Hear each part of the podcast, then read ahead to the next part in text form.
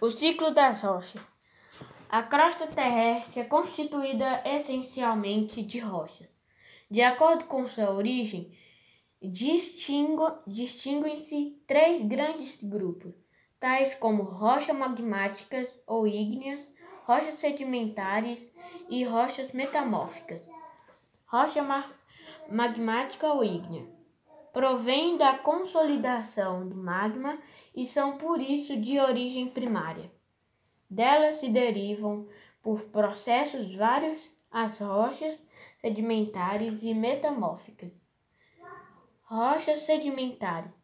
As rochas sedimentares, no senso estrito, são aquelas formadas a partir do material originado da destruição erosiva de qualquer tipo de rocha material, este que material que este que deverá ser transportado e posteriormente depositado ou precipitado em um dos muitos ambientes